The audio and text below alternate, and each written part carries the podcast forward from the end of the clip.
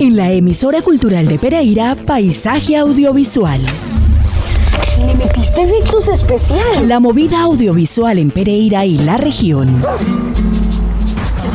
Las producciones, sus realizadores, fotógrafos, guionistas, directores de arte, sonidistas y toda la agenda audiovisual.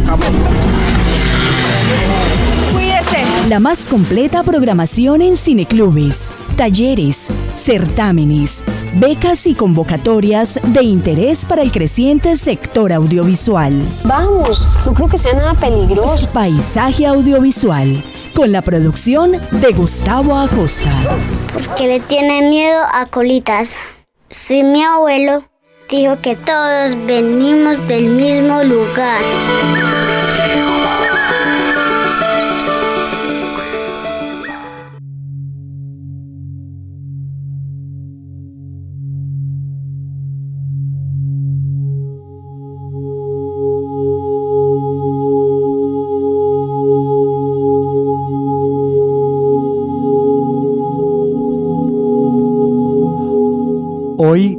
Nuestro episodio número 126 de Paisaje Audiovisual, Oficina de Detectives.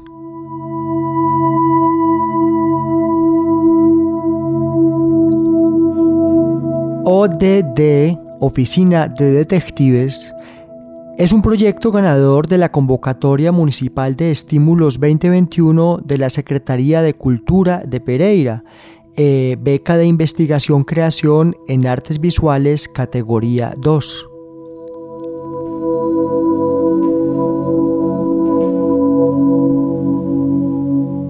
El proyecto Oficina de Detectives fue realizado gracias a la Secretaría de Cultura de Pereira y contó con el apoyo del Museo de Arte de Pereira.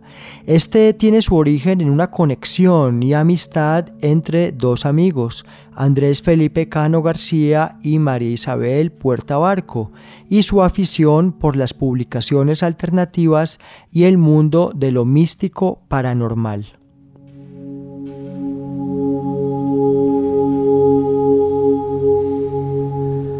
Andrés Felipe Cano es el director creativo, investigador, escritor, diagramador, ilustrador, editor y corrector de estilo de una pieza eh, a modo de revista donde se consolida este proyecto Oficina de Detectives.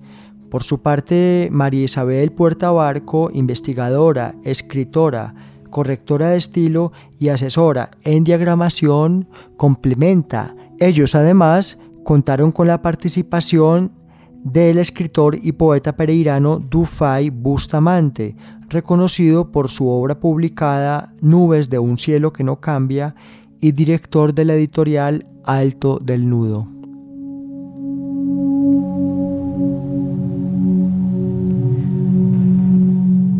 Escucharemos en nuestro episodio 126 de Paisaje Audiovisual dos piezas en formato video que hacen parte del proyecto Oficina de Detectives a cargo de Andrés Felipe Cano García, María Isabel Puerta Barco y Dufay Bustamante. Bienvenidos.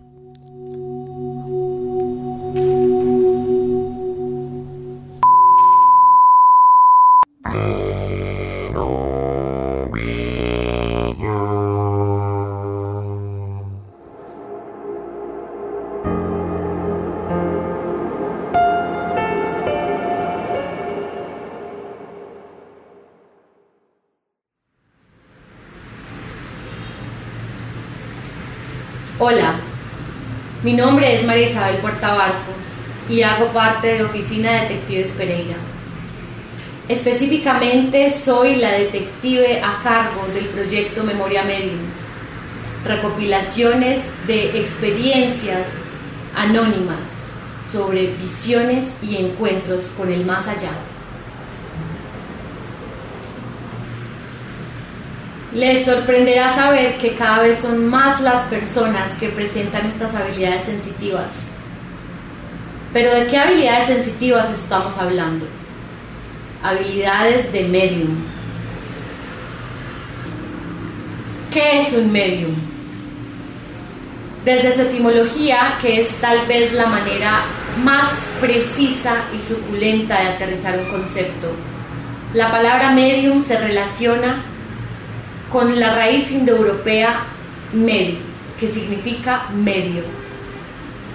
Un medium es entonces aquella persona capaz de ponerse en medio de realidades aparte.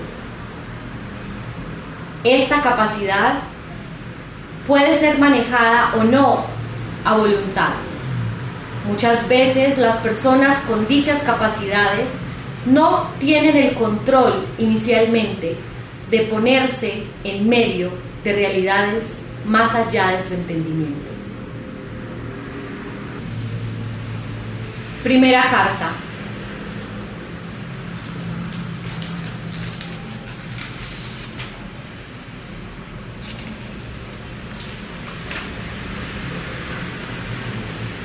Carta Memoria Medium 354.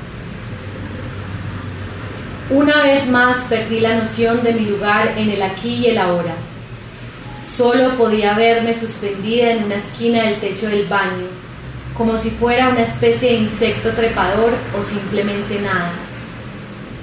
Tal vez simplemente era la nada observando algo desde el techo de un baño.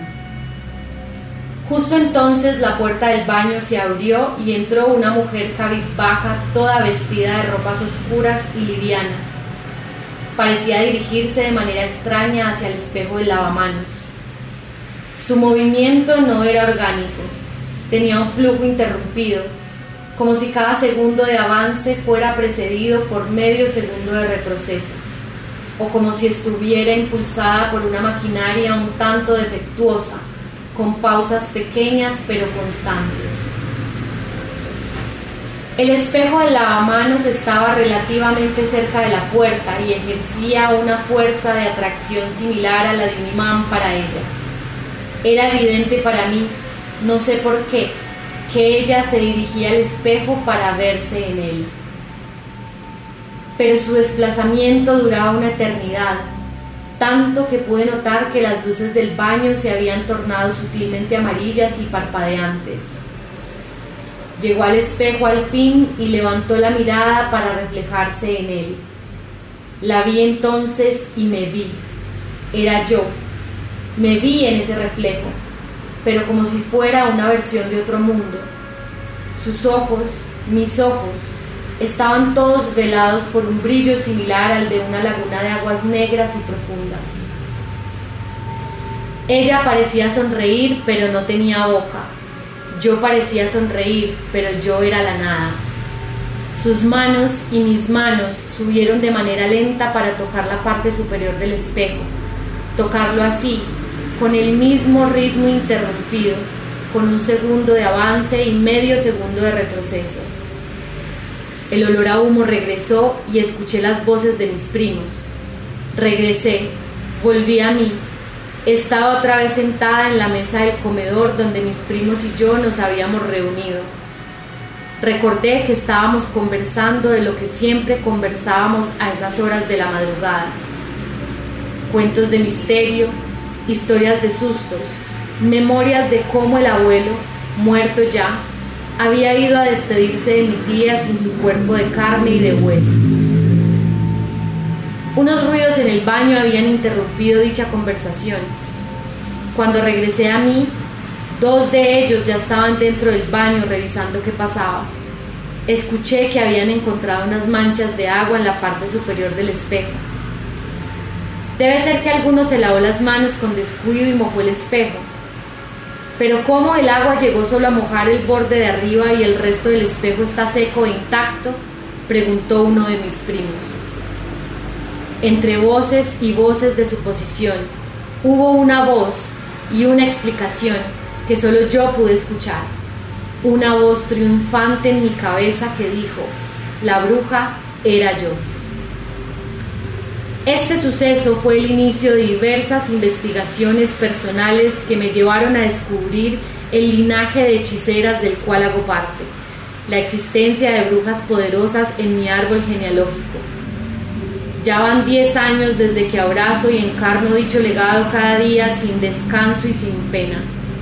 Esa noche, en la visión que tuve mientras conversaba con mis primos, fue la primera vez en esta vida que pude verme a mí y a todo mi clan místico reflejado en el espejo.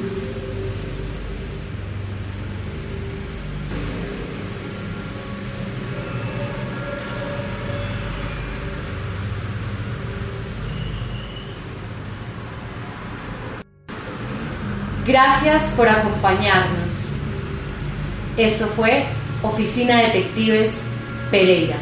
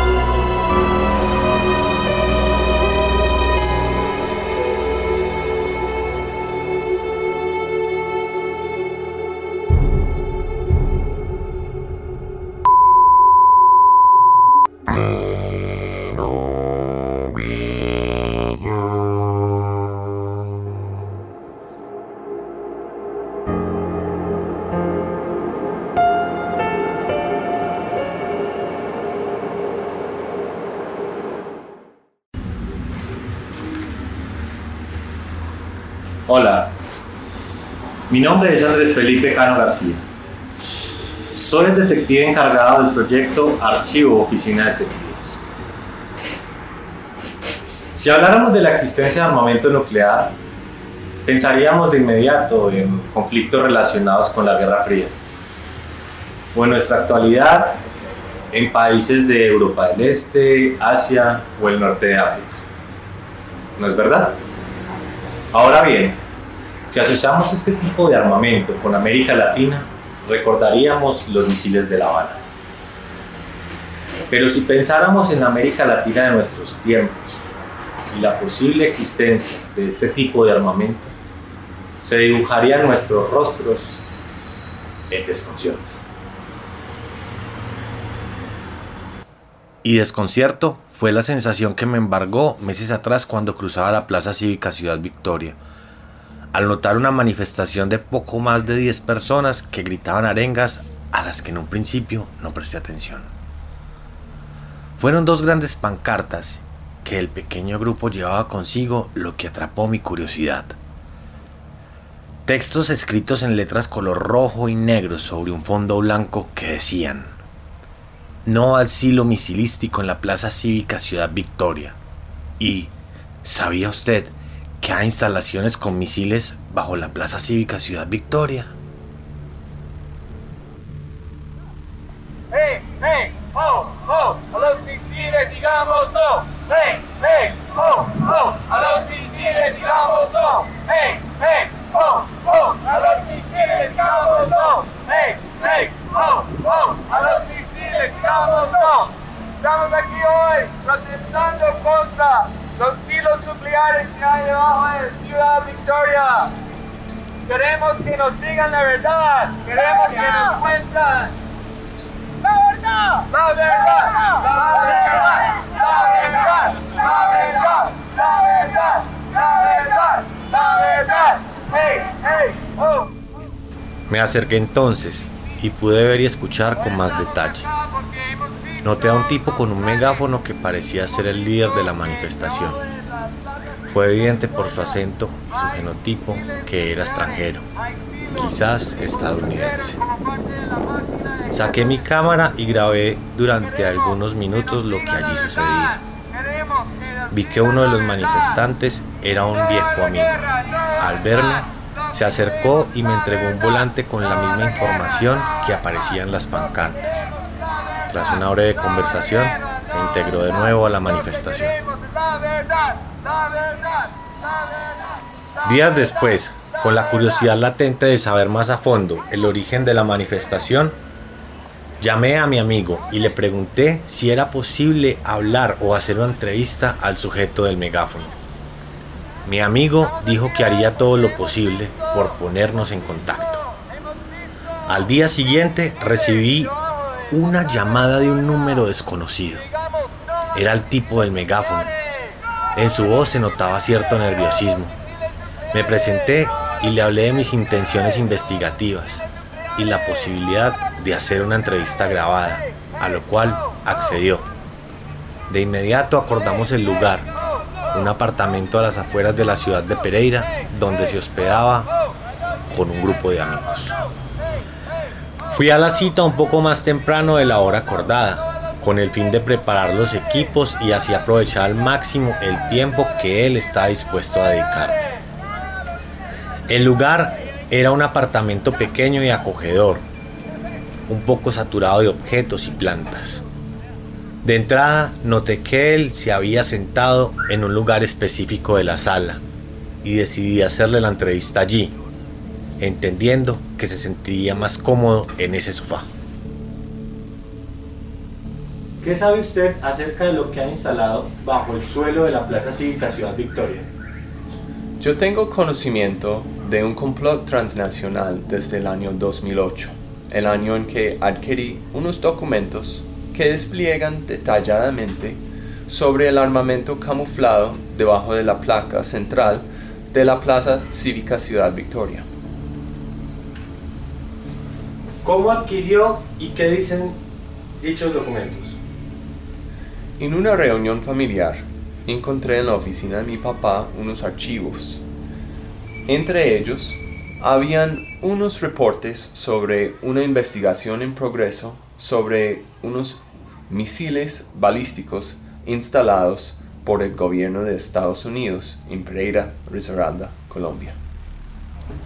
Esos reportes eran entregados por dos agentes, pero sus nombres eran codificados y por eso desconozco sus identidades. En la recopilación de los reportes, esos agentes contactaron a un sujeto que afirma que él trabajaba en el proyecto Victoria, el nombre clave que pusieron a esa instalación. Junto con los reportes, yo también adquirí un dibujo, un plan inicial de los misiles que instalaron. Algo curioso y también irónico es los, son los nombres que pusieron a los misiles. Perla 1, Perla 2, Perla 3 y Perla 4. ¿Por qué decidió usted hacer estas manifestaciones? Conociendo la verdad, yo tomé la iniciativa de convocar estas manifestaciones para visibilizar lo que está pasando debajo de la Plaza Victoria. Yo quiero que el mundo conozca el peligro que representa estas instalaciones para la ciudad de Pereira, para Colombia, para América Latina y para el mundo occidental. Analizando detalladamente las fotos tomadas a los documentos que Ryan tenía en su poder, pude notar el nombre de la persona que había elaborado el reporte, un ex agente del MI6.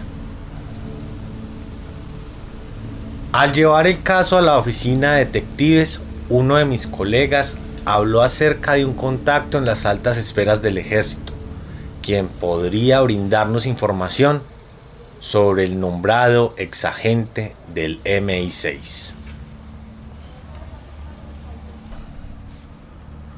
Tras dos días de llamadas, nuestro contacto logró establecer comunicación directa con el exagente. Este le advirtió que para conversar conmigo sería él quien me contactaría en el momento que considerara prudente. Pasaron semanas sin tener noticias del exagente y justo cuando decidió olvidar el asunto, recibí un mensaje alentador a mi correo electrónico. Era el exagente anunciando que se encontraba en la ciudad de vacaciones y que tenía algo de tiempo para conversar y que lo podría visitar en el hotel donde se hospedaba. Aunque no lo habíamos acordado, preparé los equipos de grabación para hacerle una entrevista. Llegado el día del encuentro, una vez en la habitación de hotel, saqué los equipos manifestándole mi intención de hacerle una entrevista, a lo cual accedió. Antes de iniciar la entrevista, el exagente dispuso un computador y un paquete de cigarrillos sobre la mesa del comedor, así como algo de beber. Taking into account the space that would be necessary for ballistic missile sites such as those that you know of, could the dimensions of the Civic Plaza at Ciudad Victoria hold an installation of this kind? Oh, I would say yes, most definitely. Because we're talking about a, a subterranean construction here, utilizing space vertically, the area of the plaza is more than adequate for an installation of this kind. With the underground bunker, it has increased protection from an outside attack. And the camouflage of the public square renders the site virtually invisible and undetectable. According to the plans, dimensions, schematics, photos of the plaza at Ciudad Victoria that I have been able to study, everything indicates the possibility of a ballistic missile site there. And as if that weren't enough, in the last years of the Cold War, rumors were rampant about ballistic missile site installations created by the United States of America on Latin American soil. Why would they have placed this launch site in a city? And in your opinion, why was Pereira chosen as that city? Well, first of all, a weapon of this kind would only be used as a last resort. Therefore, the enemy, I should say, the less the enemy knows about its location and characteristics, the better. Second of all, the city's population could be used as a kind of hmm, human shield to prevent a direct attack upon the city and therefore the installation site itself from happening. In this way, you can look upon the entire scenario as a kind of ace in the hole in the case of a direct attack. Now, as far as the city itself goes, Pereira is in a kind of unique location for a weapon of this kind, as it has a range of five to 6,000 kilometers. It doesn't take a genius to see that these weapons would be like a giant invisible fist with, main, uh, with immense capability for large scale destruction. El exagente de la MI6 fue enfático en algo. Me habló acerca de una serie de ductos indispensables para la evacuación de gases de ignición de los misiles, y que al visitar la ciudad y analizar detalladamente la construcción, no pudo hallar el lugar donde podrían estar ubicados dichos ductos de evacuación, algo que según él lo había dejado desconcertado. Según los pocos archivos que me compartió el ex agente, el silo fue construido tras la fachada de un plan de renovación urbana. Y hasta el día de hoy, hallar información acerca del silo es casi imposible. Quienes supuestamente están relacionados de alguna u otra manera han muerto o desaparecido. Al parecer, solo quedan algunos archivos y representan un peligro, como una maldición para quienes los tengan en su poder. Después de estos encuentros con Ryan, el ex agente, y con toda la información que me suministraron, sentía que realmente no existía un hilo conductor a seguir. Así que decidí volver mis pasos y ver si había omitido algún detalle. Comencé entonces a recorrer a diario el espacio de la plaza, que se supone es una de las cubiertas que resguardan los misiles. En uno de estos recorridos me topé con un habitante de calle, el cual, al saber de mi búsqueda, me relató lo que había visto. Don Carlos, ¿qué fue lo que viste el que llevan a la Plaza Cívica Ciudad Victoria? Hermano, eso fue por allá como en el 2000, 2001. Yo estaba ya preparándome para dormir ahí al lado de Rancho de Lata.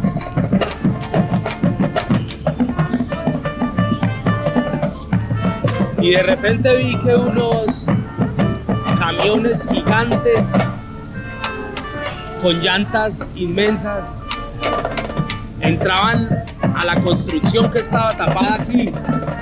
Para mí que esos camiones llevaban algo delicado, tenían su guardado. Yo quise preguntarle a los militares y a los policías que estaban por ahí, pero como ustedes saben, si uno les pregunta algo a esos manes, lo encanan. Lupe, ven, ven para acá. Solicité al Departamento de Infraestructura de la Alcaldía planos relacionados con la construcción de la plaza y tras muchos tropiezos burocráticos logré hacerme con una copia de dichos planos. Al analizarlos, era de esperar que no encontraría algo extraño en ellos. Me encontraba de nuevo en un laberinto sin salida. Poco a poco el rastro se fue enfriando, hasta hace unos meses que pude encontrar una pieza faltante que sería útil para darle continuidad a la investigación. Una noticia publicada en la página web del diario El Tiempo. Al día de hoy, no hay una certeza sobre lo que se encuentra bajo la Plaza Cívica Ciudad Victoria. Y si bien hay muchos elementos que sugieren que este tipo de armamento puede estar bajo el subsuelo, no será más que una mala jugada del destino los conflictos geopolíticos del mundo lo que pueda revelar lo que yace bajo los pies de los peregrinos. Esperemos, por el bien de un continente, que esta investigación no sea más que una ficción.